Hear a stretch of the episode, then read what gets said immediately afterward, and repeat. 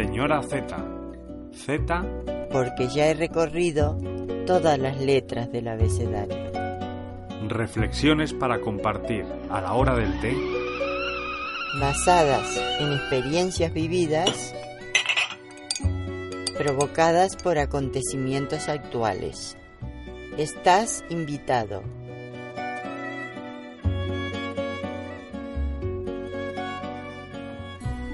Para la charla de hoy no tenía ningún tema especialmente decidido. Siempre tengo muchos temas, pero claro, es como tener en una botella muchas cosas y querer sacarlas de golpe, no se puede. Tiene que ser de una en una. Y no sé bien por qué, si por coincidencia de, de la vida, tenía cita para el control en el ambulatorio y me encontré también con que ha vuelto un médico que aprecio. Estaba suspendido porque en el sistema de la atención primaria pública, que es este caso, pues tienen muchos problemas los médicos.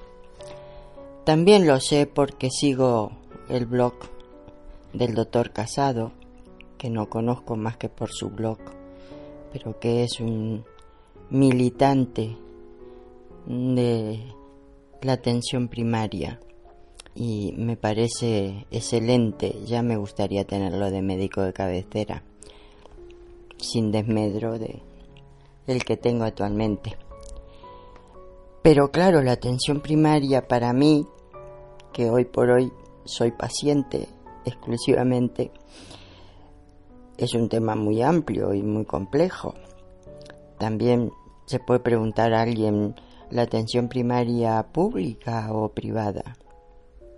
Y ni quiero entrar en ese tema, eh, porque en el fondo, en, tanto en la pública como en la privada, hay médicos y médicas.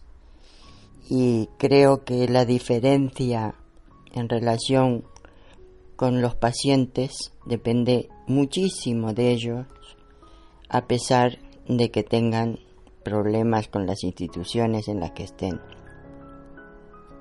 Y he pensado que es muy importante que los médicos, los profesionales, tengan conocimientos, por supuesto, tengan aptitudes y tengan vocación. Como en otras profesiones similares, que tienen por objeto el trabajo con seres humanos.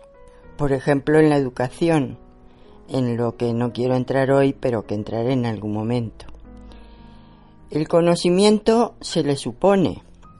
Han hecho una carrera, han concursado en el MIR, a veces los especialistas se han especializado en alguna rama de la medicina las actitudes, pues mm, desde fuera, desde mi punto de vista, creo que es muy importante la observación, la intuición, ver a cada paciente como una persona, no como una enfermedad o un portador de enfermedad.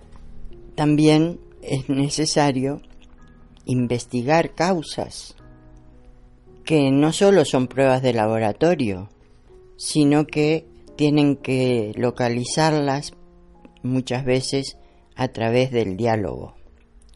También puede haber en las enfermedades causas sociales, lo que requiere por parte del médico, del profesional, un conocimiento personal y un interés particular sobre esos temas, lo que se podría llamar sensibilidad social.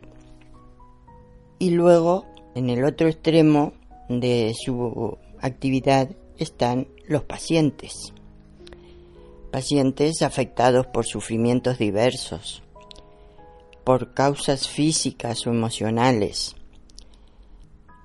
En general, cuando el paciente va a la consulta, le acompaña el temor. Es infaltable a veces también la fe o la confianza. Pero de base se podría decir que el paciente lleva su desconocimiento o una ignorancia muy básica de lo que le pasa, también una tradición que viene desde el brujo de la tribu, con diferentes explicaciones, aquello era mágico o como fuera, y esto es el depositar eh, una gran fe en esa persona a la que se recurre. Y así ocurre que acudimos al médico muchas veces por banalidades. Ignoramos nuestras defensas, las que tiene el, cuerpo por naturaleza. No damos plazo alguno a molestias que pueden ser indicativos de muchísimos problemas o de ninguno. También a veces vamos porque hemos somatizado problemas emocionales que evitamos y no tenemos facilidad para encontrarles cauce y se ponen de manifiesto en cuestiones físicas. También y especialmente los mayores acudimos por problemas de soledad, personas que están solas o que se sienten solas y ese momento de ser atendidas les reconforta y claro, salen mejor, aunque seguramente también con una carga de medicamentos. Y para todo esta puesta en escena, que es una consulta, el médico en la asistencia pública tiene seis minutos. Es posible en seis minutos ser capaz de observar atentamente, de escuchar debidamente, de razonar, de indagar, de investigar, es casi imposible. Actualmente, bueno, no, actualmente no, hace unos años había una enfermera que hacía los trabajos más o menos administrativos, las recetas, no sé qué. Ahora hay recetas electrónicas, mucho avance tecnológico, pero el médico de esos seis minutos tiene que descontar lo que mira la historia en el ordenador, lo que, en fin, lo que tiene que consultar para hacer la parte administrativa que seguramente antes no hacía.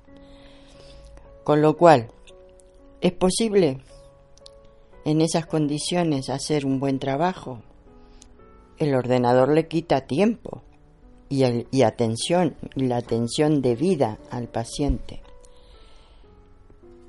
¿Qué sucede? Que quedamos todos descontentos. Los pacientes, en general, muchos, y los médicos. Y la consulta puede ser ineficaz y a veces hasta con consecuencias negativas, como por ejemplo la excesiva medicación para problemas que no lo requieren, que quizás con una buena atención se atemperarían. El médico tiene límites. Yo creo que lo saben todos. Pero a mí me gusta mucho un aforismo clásico que dice que el médico puede curar a veces, aliviar a menudo, confortar siempre.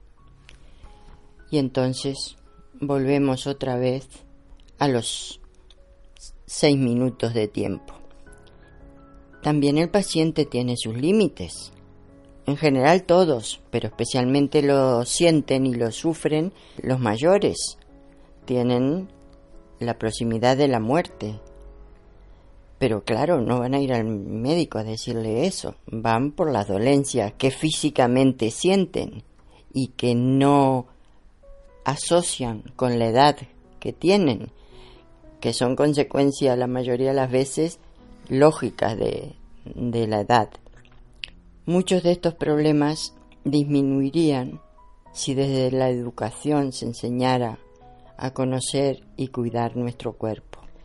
Pero ese es otro tema que ya he anunciado que tocaré, que es el tema de la educación. y es fundamental para todo, incluso para la medicina, para los pacientes, para los médicos y para el buen resultado y el buen funcionamiento de la asistencia primaria, que es el primer contacto que tiene el paciente con el médico. Hasta aquí este episodio de las charlas de la señora Z. Si te ha gustado puedes suscribirte, dejar comentarios o interactuar en el Twitter de la señora Z arroba senoraz guion bajo podcast o enviar un email a senoraz.podcast arroba gmail.com. Hasta el próximo episodio.